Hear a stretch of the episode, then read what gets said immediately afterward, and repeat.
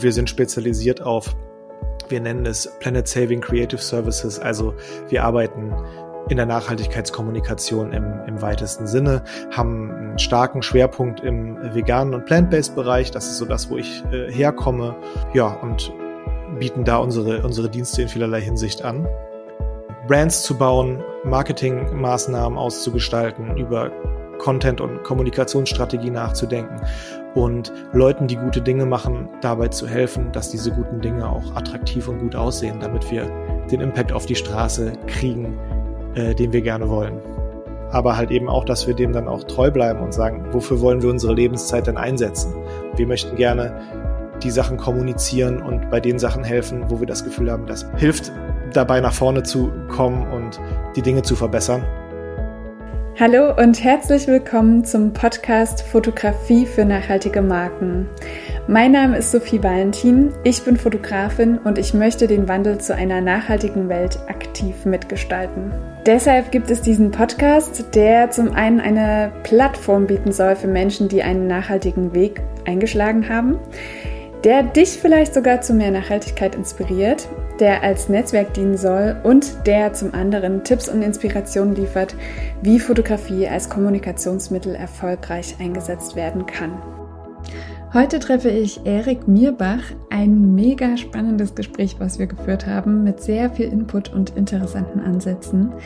Erik hat zusammen mit seinen beiden Co-Gründern die Nachhaltigagentur Very Good Looking gegründet. Wie es dazu kam und warum Erik zunächst bei Red Bull und dann bei Armed Angels gearbeitet hat, erfährst du in der heutigen Folge. Wir sprechen außerdem darüber, warum Fotografie für gutes Marketing wichtig ist und was für Erik nachhaltiges Marketing eigentlich bedeutet. Viel Spaß beim Hören. Ich sage herzlich willkommen, lieber Erik, schön, dass du da bist. Wir haben uns ja äh, tatsächlich über Instagram kennengelernt, ähm, was ich immer sehr, sehr cool an dieser App einfach finde, dass man sich so über den Weg läuft, was man wahrscheinlich im normalen Leben nicht getan hätte. Und ja, du gehst mit deiner Agentur in eine ähnliche Richtung. Wir haben uns ja schon mal unterhalten. Du hast mir super viel schon erzählt, was du alles schon gemacht hast. Ich bin wahnsinnig beeindruckt davon und freue mich jetzt äh, ganz sehr, dass du das ähm, super gerne auch nochmal teilst mit allen, die zuhören. Und ja, würde vorschlagen, stell dich gerne einmal kurz vor. Wer bist du und was machst du? Äh, ja, erstmal vielen Dank für die Einladung. Ich freue mich, hier zu sein. Äh, ich bin Erik. Ich äh, bin einer von drei Gründern von Very Good Looking. Wir sind eine Kreativagentur, Branding, Content und Venture Studio in Berlin. Und wir sind spezialisiert auf, wir nennen es Planet Saving Creative Services. Also wir arbeiten in der Nachhaltigkeitskommunikation im, im weitesten Sinne, haben einen starken Schwerpunkt im veganen und plant-based-Bereich. Das ist so das, wo ich äh, herkomme. Ähm, ja, und bieten da unsere, unsere Dienste in vielerlei Hinsicht an.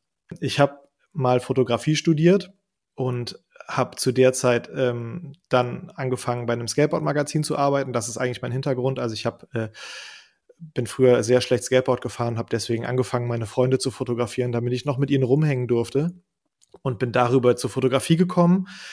Ähm, habe das studiert, habe dann bei einem Magazin angefangen und das war dann eigentlich mein ganzer Lebensplan. Also weiter hatte ich noch nicht gedacht und habe das dann fünf Jahre gemacht. Äh, das war noch Print, um schon mal schon mal preiszugeben, wie alt ich so ungefähr sein muss. Also wir haben 140 Seiten Printmagazin gemacht jeden Monat und das habe ich, wie gesagt, fünf Jahre gemacht. Und das war eine ganz tolle Zeit, weil wir mit sehr wenig Budget auf sehr hohem Level richtig gute Arbeit gemacht haben. Das war eine sehr gute Schule. Und nach diesen fünf Jahren war ich dann, hatte ich sehr viele Reisen gemacht, habe mit allen Leuten gearbeitet, mit denen ich gerne arbeiten wollte, hatte meine internationalen Veröffentlichungen und so weiter und habe dann gedacht, jetzt wäre es gut, nicht mehr die ganze Zeit im Dispo zu sein.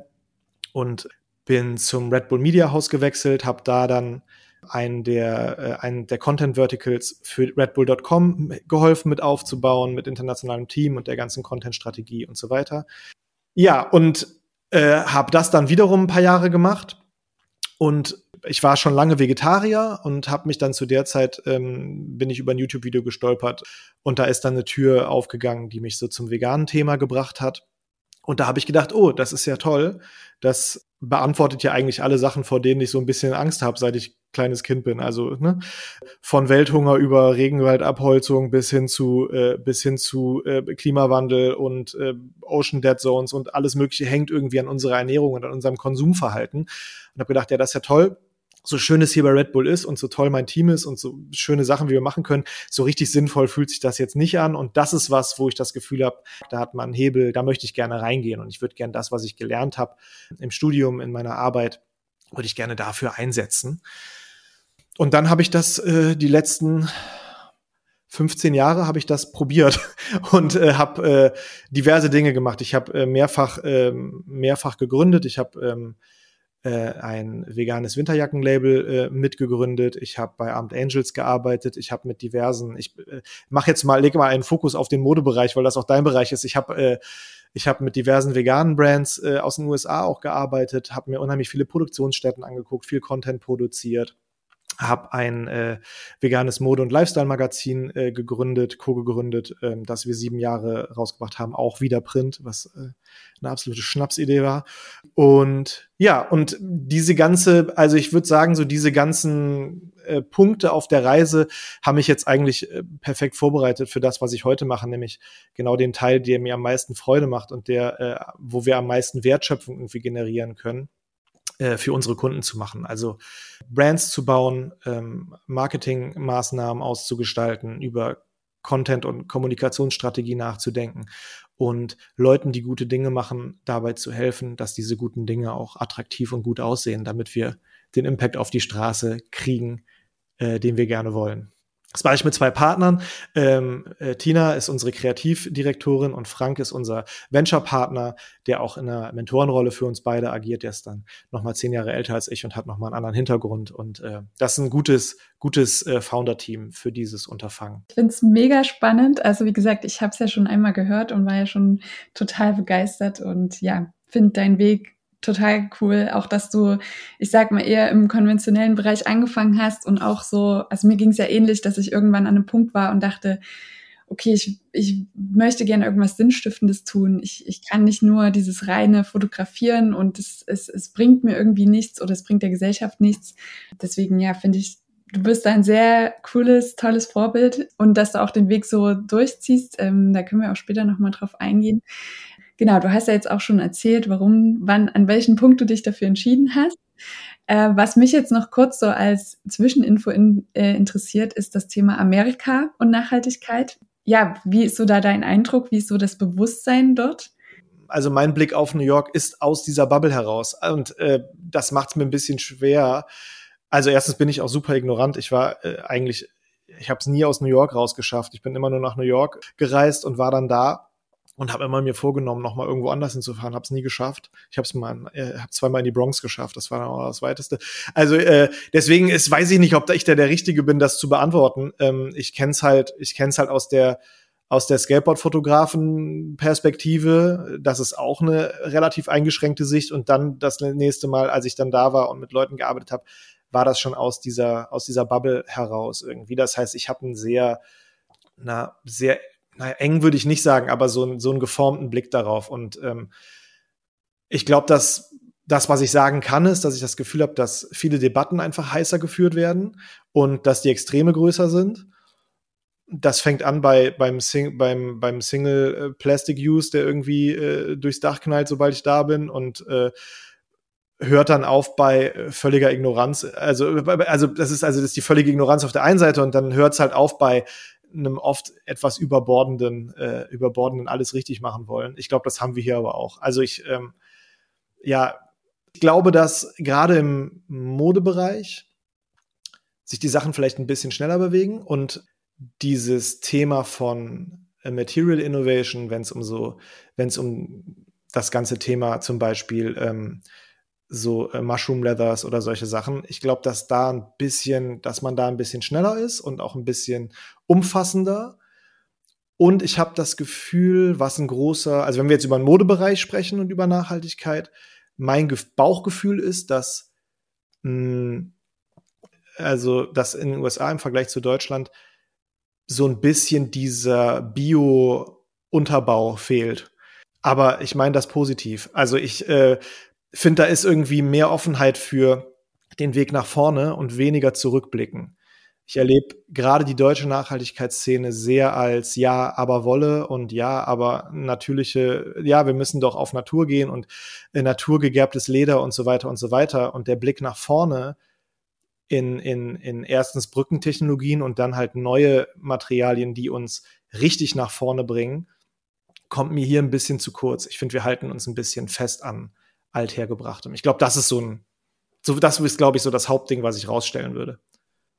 Ja, spannend. Richtig gut. Cool. Ja, wie schätzt du denn das Interesse eurer Kunden und Kundinnen an ähnlichen Werten ein bezüglich einer Zusammenarbeit?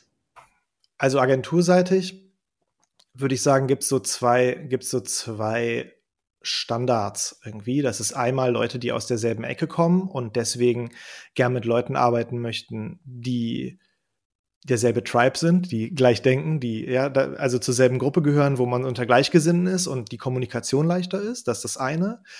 Und das andere sind Brands, die eigentlich aus einem ganz anderen Bereich kommen und halt für sich identifiziert haben, entweder wir wollen oder vielleicht auch wir müssen äh, uns in dieser, in dieser Richtung besser aufstellen und dann eben nach Leuten schauen, die mit dieser Art von Kommunikation Erfahrung haben und die das Hintergrundwissen weil sie selber die Zielgruppe sind, ja, die das Hintergrundwissen halt haben, wie spricht man zu der Zielgruppe und wie macht man das auf eine Art und Weise, dass es nicht, äh, dass es nicht nach super Greenwashing klingt und äh, und es halt eben einfach richtig macht. Ich glaube, das sind so die, da gibt's natürlich Hybriden, da gibt's irgendwie äh, was dazwischen, aber das sind so, glaube ich, die zwei, die zwei großen Gruppen, die ich aussortieren würde.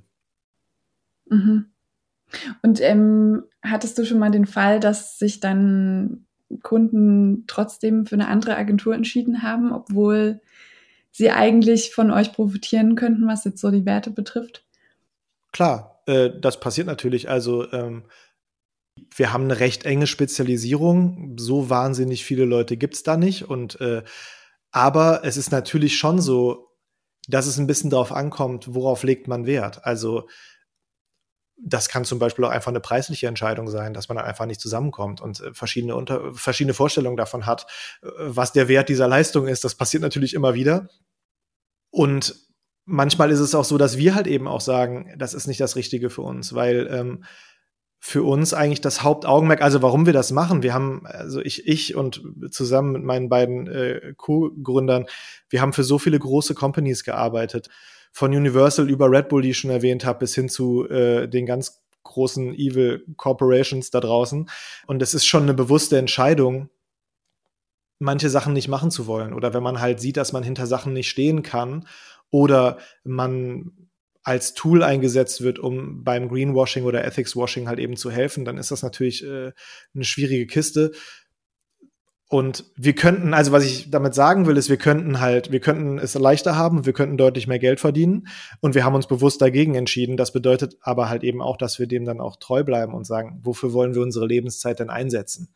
Wir möchten gerne die Sachen kommunizieren und bei den Sachen helfen, wo wir das Gefühl haben, das bringt halt tatsächlich Traction auf die Straße und hilft bei, äh, hilft dabei nach vorne zu kommen und die Dinge zu verbessern. Wenn das nicht gegeben ist, dann sagen wir auch mal nein. Also das kommt auch vor. Ja. Spannend. Also finde ich sehr, sehr cool, dass ihr da so auch so strikt seid und dann auch sagt so, nee, das kommt für uns überhaupt nicht in Frage, weil das ist ja wirklich so ein moralischer Aspekt, den vielleicht auch viele mal über den Haufen werfen, ne? Klar.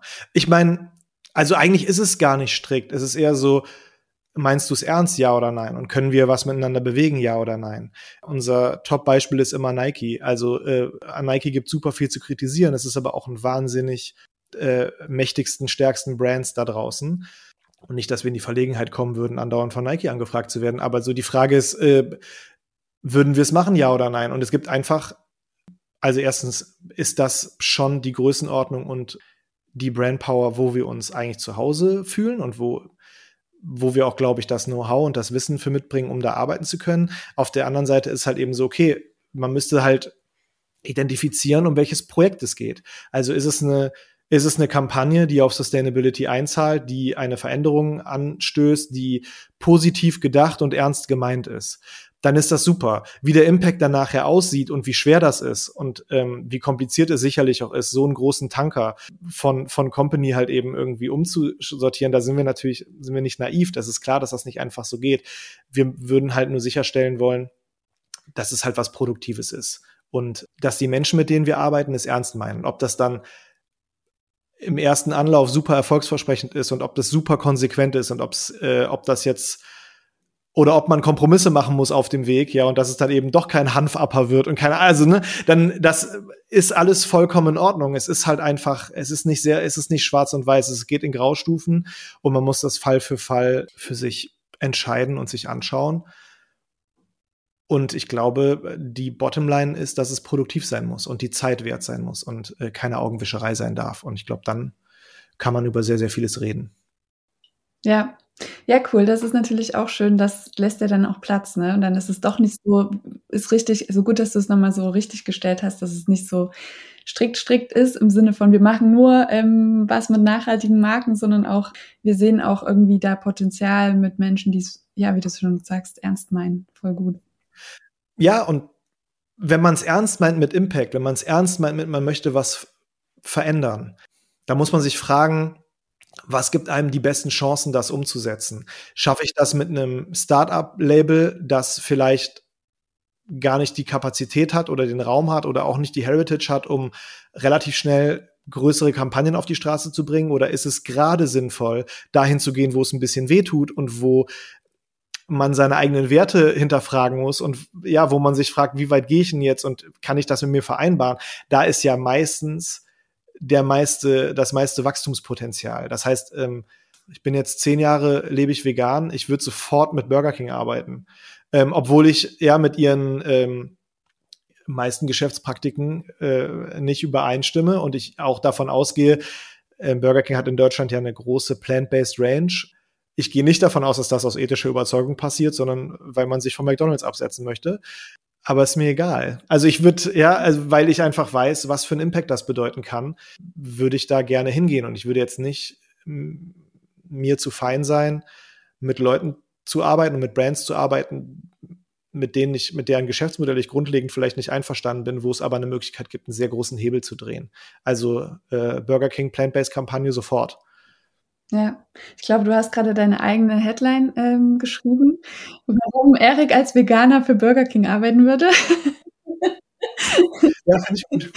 Ja, würde, ja, tatsächlich, weil ich glaube, dass da halt eben einfach äh, der Hebel ist. Richtig gut. Cool. Ja, ähm, der Begriff Nachhaltigkeit ist sehr, sehr groß, voll im Trend ich finde es immer super spannend, wie wir das als einzelne Personen für uns definieren. Ähm, ja, und vor allen Dingen auch, also ich werde oft gefragt, was äh, nachhaltige Fotografie für mich bedeutet. Und genau, ich würde dich super gerne einladen, mal zu erzählen, was für dich nachhaltiges Marketing bedeutet. Hm. Ja, ist ein komischer Begriff, ne? Wir haben keinen besseren, aber irgendwie, irgendwie kann keiner was damit anfangen. Äh, kommt ja ursprünglich aus der Forstwirtschaft. Also bedeutet, man, wenn man einen Baum fällt, muss man einen neuen pflanzen. Weiß ich jetzt nicht, wie gut man das auf Marketing übertragen kann. Ich, ich, ich versuche es mal. Also nachhaltig wird ja auch immer noch, wird auch immer noch in diesem ursprünglichen, in diesem ursprünglichen Sinn benutzt und einfach, also es gibt natürlich auch einfach nachhaltiges Marketing könnte auch bedeuten, dass es einfach nachhaltig wirkt und aber unnachhaltige Produkte bewirbt. Also es ist sehr schwammig und sehr schwierig. Für mich kommt es am Ende ähm, ich glaube, ich glaube, was wir sehr viel versuchen und was auch, äh, wenn man jetzt mit Brand, äh, mit, mit, mit Brand-Spezialisten redet, auch eigentlich super ausgelutscht ist. Aber am Ende geht es halt um Authentizität und wie soll ich sagen, also wenn man, wenn man keinen Shitstorm kassieren möchte, ne, und wenn man, wenn man sich stabil positionieren will, dann geht es eigentlich dabei, meiner Meinung nach, und das gilt nicht nur für nachhaltiges Marketing oder für Marketing für nachhaltige Marken, sondern es gilt eigentlich generell, wenn man sich gerade macht, wenn man sich ehrlich macht, kann einem eigentlich nicht so viel passieren. Und das ist eigentlich das, das Credo, nach dem wir verfahren. Also wir haben das, ähm, ich habe ähm, bei Embassy äh, auf Bricks and Locks, dem Winterjackenlabel, wo ich mitge mitgemischt habe, haben wir das auch so gehalten. Es war, hey, wir machen sehr gute Jacken, die sehen gut aus und die halten euch warm. Das Lining und das Futter ist aktuell vegan und nachhaltig.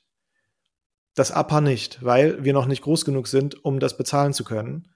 und euch die Qualität zu liefern, die es braucht, damit es auch eine nachhaltige Jacke ist, die man lange trägt.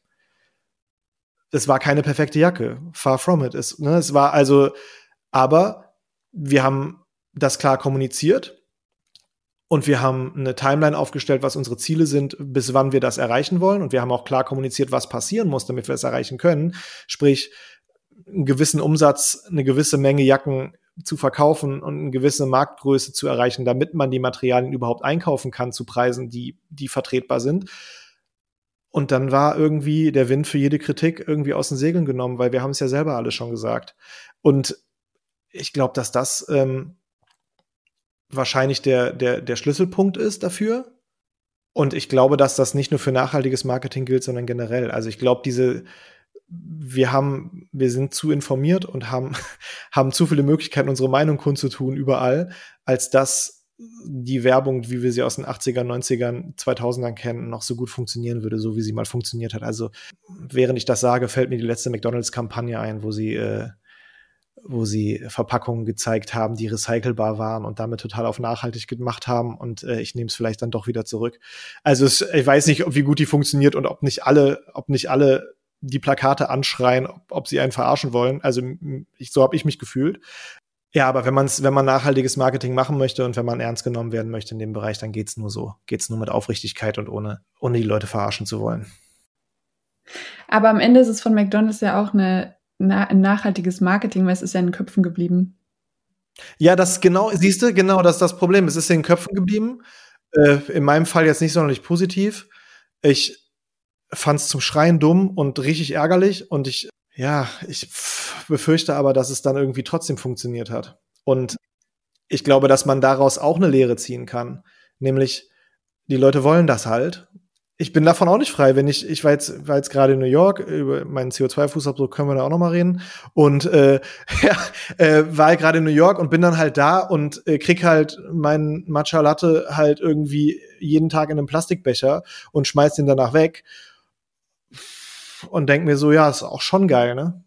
Also darum, sich nicht kümmern zu müssen und keine andere Option zu haben und einfach ein super leichtes Leben zu haben mit, mit wahnsinnig großen Müllproduktionen. Ich kann das schon verstehen, es ist halt attraktiv. Und äh, ich kann auch verstehen, dass man äh, nachts nach dem Feiern durch den McDrive fahren will und jede kleine Ausrede, die einem geboten wird, warum das okay ist, direkt nimmt, weil es halt angenehm ist, weil es schön ist, weil es ein Lebensgefühl ist und so weiter. Und ich glaube, dass wir da im nachhaltigen Marketing ansetzen müssen. Wie geben wir den Leuten genug, dass sie sich nicht mehr egoistisch dabei fühlen, ihre Wünsche zu erfüllen? Weil am Ende werden wir alle genau solche Entscheidungen treffen die ganze Zeit, oder? Ja, äh, Lebensprojekt, Lebensaufgabe würde ich mal sagen. ist echt eine große Frage, aber sehr, sehr cool. Also ähm, finde ich irgendwie auch cool, wenn man dann im Arbeitsprozess darüber nachdenkt. Also gerade wenn man sich halt Gedanken macht, was kann man tun, damit es lange in den Köpfen bleibt. Also ich stelle mir das sehr herausfordernd vor. So geht es mir auch bei der, bei der Content-Produktion oder bei der Bildsprache. Wie schaffe ich es, äh, ja, Bilder zu kreieren, die im Kopf bleiben, vor allen Dingen in der heutigen Zeit, in dieser schnelllebigen, ne, ich mache gerade hier die Finger geht, wie schnell man ähm, ja über Smartphone wischt und sich ganz schnell Content reinzieht, dass hängen bleibt. Ja, und problematischerweise auch eine Flut, eine Flut an Low-Level-Quality-Content, die einfach austausch, der einfach austauschbar ist und einfach so eine, so eine, so eine niedrig, niedrigschwellige Berieselung darstellt, wo irgendwie sich alle einzureihen scheinen und keiner, also ich habe gerade gestern noch ein, äh, noch ein Post dazu auf LinkedIn gelesen, wo jemand, der eben auch eine Kreativagentur leitet, hat gesagt hat, so was ist eigentlich mit diesem Big Idea Ding geworden?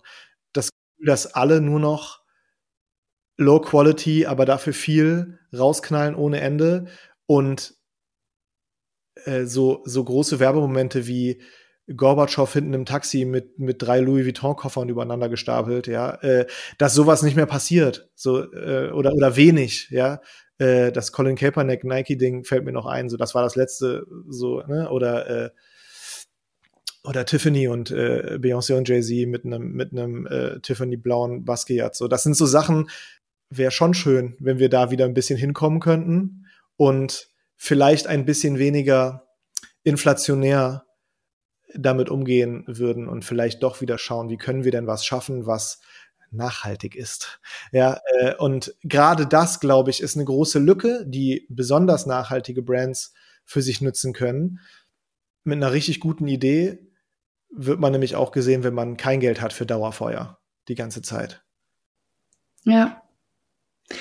Hast du da trotzdem irgendwie einen Tipp? Also gerade was die kleineren Brands angeht, ich werde da oft gefragt, macht es Sinn, am Anfang schon in einen Fotografen oder eine Fotografin zu investieren oder sollen wir erstmal DIY machen? Ähm, wie ist da so deine Meinung dazu?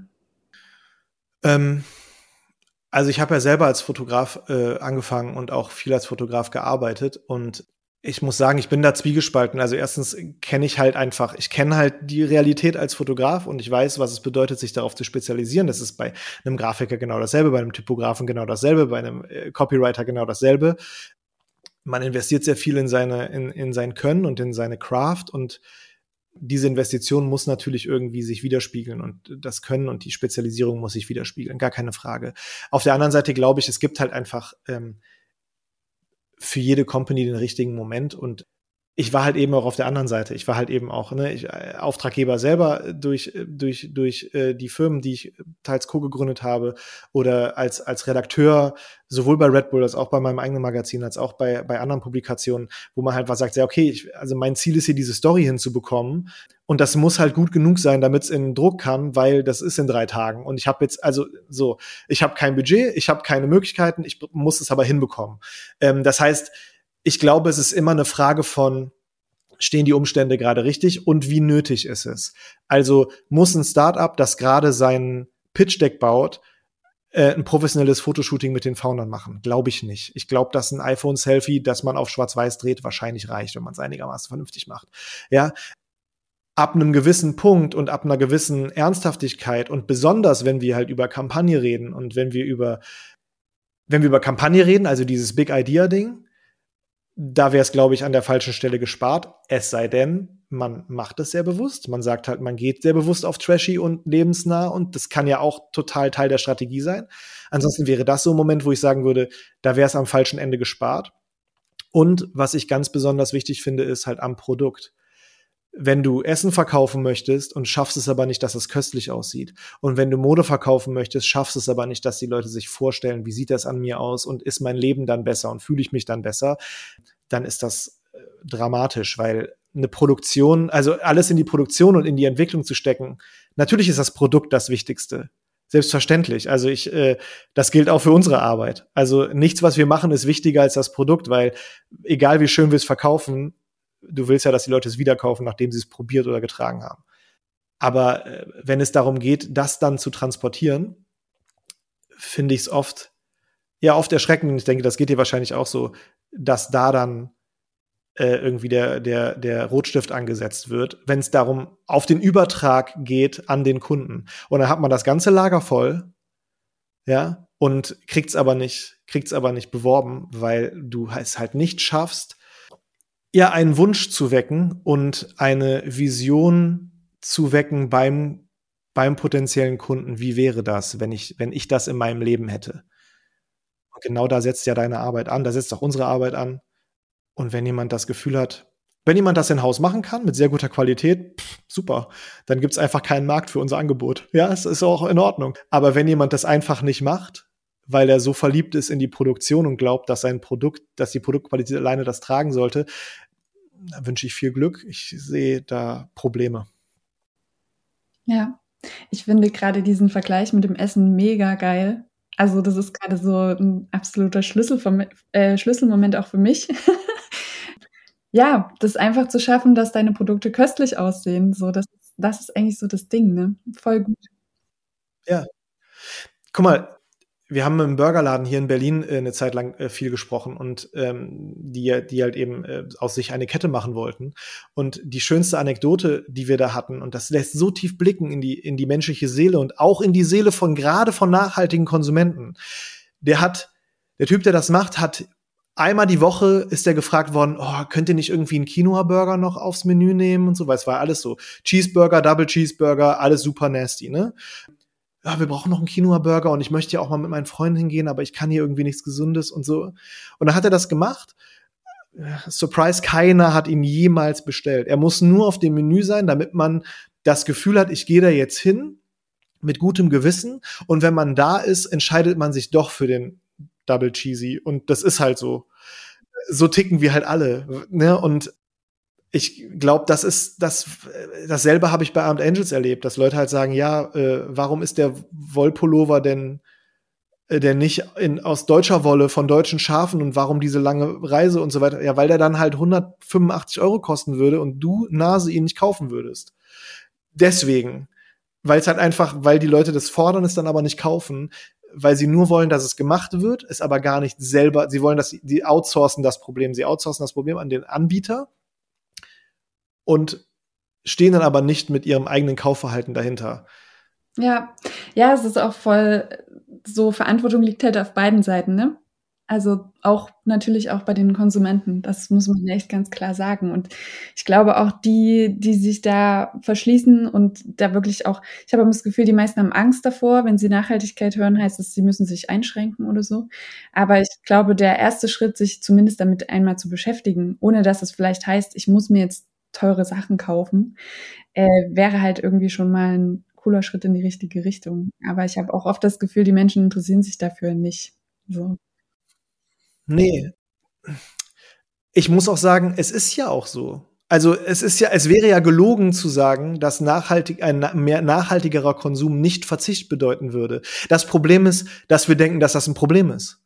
Also äh, ja, das, also das ist ja gar nicht so schlimm. so ist, äh, und es, es gibt ja auch keinen Perfektionszwang. Also ich stehe hier und rede darüber, dass ich meine Lebenszeit gerne einsetzen möchte, um irgendwie weniger Schaden anzurichten. Und ich ernähre mich seit zehn Jahren vegan wegen allen möglichen sehr guten Gründen, weil ich das für einen sehr effektiven Hebel halte. Und gleichzeitig fliege ich halt nach New York ohne Grund, nur weil ich da gerne bin. Also es ist ja nicht sonderlich konsequent. Aber ich finde Konsequenz wirklich wahnsinnig überbewertet ich muss sagen, dass mir Verzicht in vielerlei Hinsicht das Leben auch leichter macht. Wenn ich weiß, dass ich in einer neuen Stadt bin und ich weiß, ich ernähre mich vegan und das ist so eine Null- oder Eins-Entscheidung. Ich habe das entschieden, also brauche ich nicht mehr drüber nachzudenken. Fertig. Das ist schon mal die erste Ersparnis. Auf einmal schrumpft meine Auswahl an Abendessen, Abendessensmöglichkeiten von 200.000 auf 10 äh, ich muss nur noch zehn Bewertungen lesen, muss dann noch gucken, was bei mir in der Nähe ist. Und dann habe ich vielleicht auch mal ein Solala Abendessen, aber ist auch übrigens nicht so schlimm. Also man kann auch mal eine Schale Reis essen und das ist auch in Ordnung. Für sehr viele Menschen auf der Welt ist das absolut in Ordnung.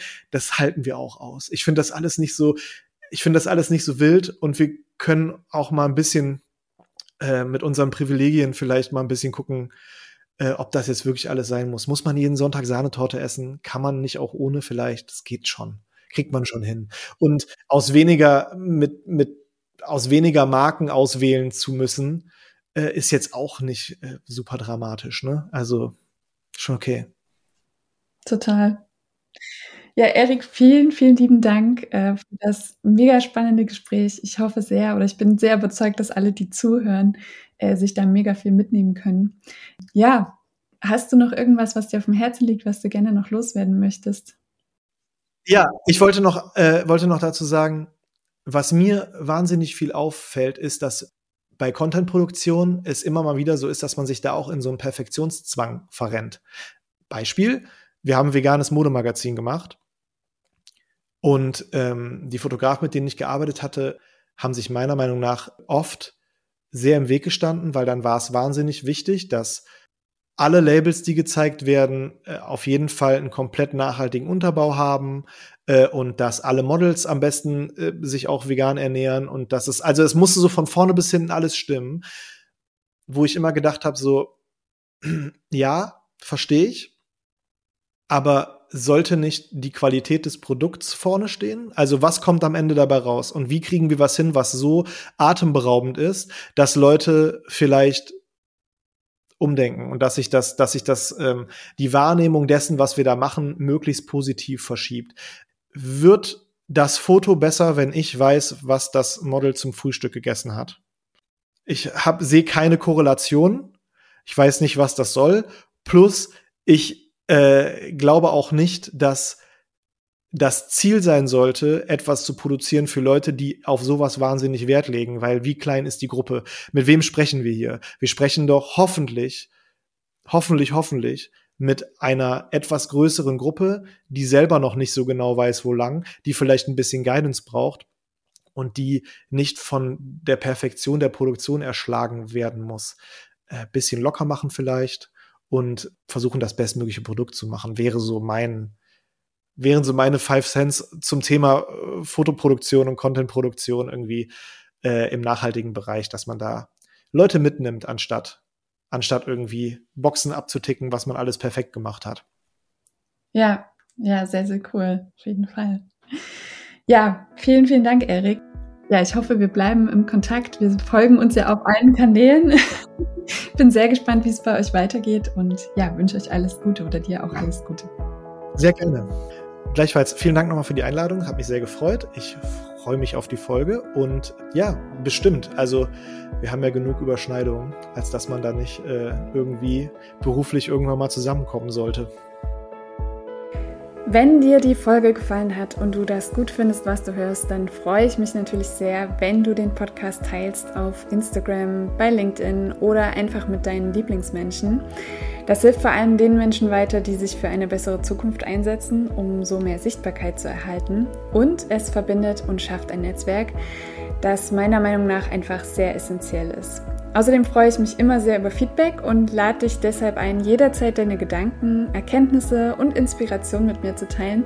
Schreib mir dazu am besten gern einfach eine Nachricht auf Instagram oder per Mail. Wir hören uns nächste Woche wieder, wenn du möchtest und bis dahin eine gute Zeit.